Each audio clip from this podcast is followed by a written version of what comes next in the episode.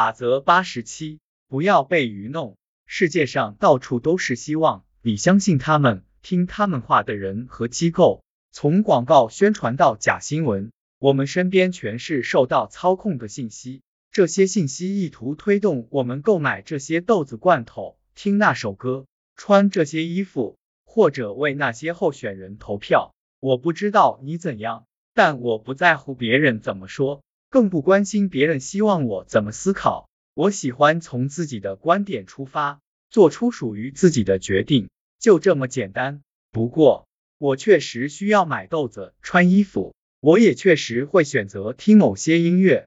或者为某个候选人投票，我在网上看到、听到的一些信息确实极具吸引力。也许他们真的像看上去那么优秀，对吧？你究竟如何判断自己听到的是不是假消息，或者对方是否做出了虚假的承诺？答案就是提出一些适当的问题。记住，如今人人都在为自己打算，所以你要明白，每个人都是因为某个原因。才向你推销产品、创意和信仰的。确定自己是否接受对方的推销时，你需要了解背后的原因，不要来者不拒。投入精力前，你需要进行认真严肃的思考。还记得法则三吗？这时就要批判性的应用那条法则。首先问自己，谁能从你获得的信息中获益？如何获益？如果面对的是广告。我们一眼就能看出背后的获益者，但更宽泛的信息呢？让你戴上骑行头盔的宣传，究竟是健康服务机构还是头盔生产商推出的？那些说为杀菌牛奶很危险的人，背后有什么政治意图吗？答案并不一定会证明信息有误，但也无法做出清楚的解释。有些人只会告知你部分信息，希望你注意不到信息的缺失。他们希望用这种方式欺骗你。我妻子记得很多年前，一个护士告诉她，一定比例的孕妇吃半熟蛋会感染沙门氏菌，这甚至有可能危害胎儿。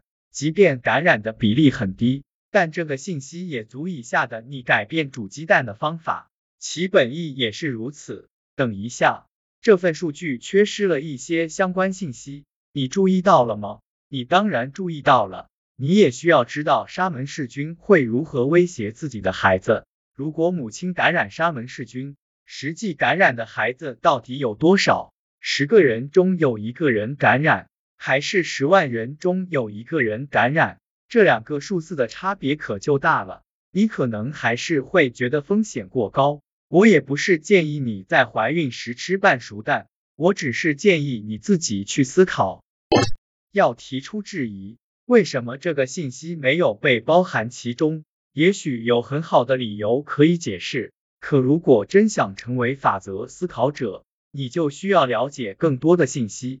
你也要注意情感语言，不管是机构、政治团队还是广告商，他们都喜欢运用充满感情的文字和图像，说服你按照他们的方式，而非自己的方式进行思考，让人产生负罪感和恐惧。被情感绑架，你需要确定对方使用了什么招数。慈善机构总会展示挨饿的孩子或者毛茸茸的可爱动物的照片，即便对方这么做是因为好的意图，并且你也选择了捐赠，但你仍要意识到自己的思维受到了哪种操控。每个人都是因为某个原因才向你推销产品、创意和信仰的。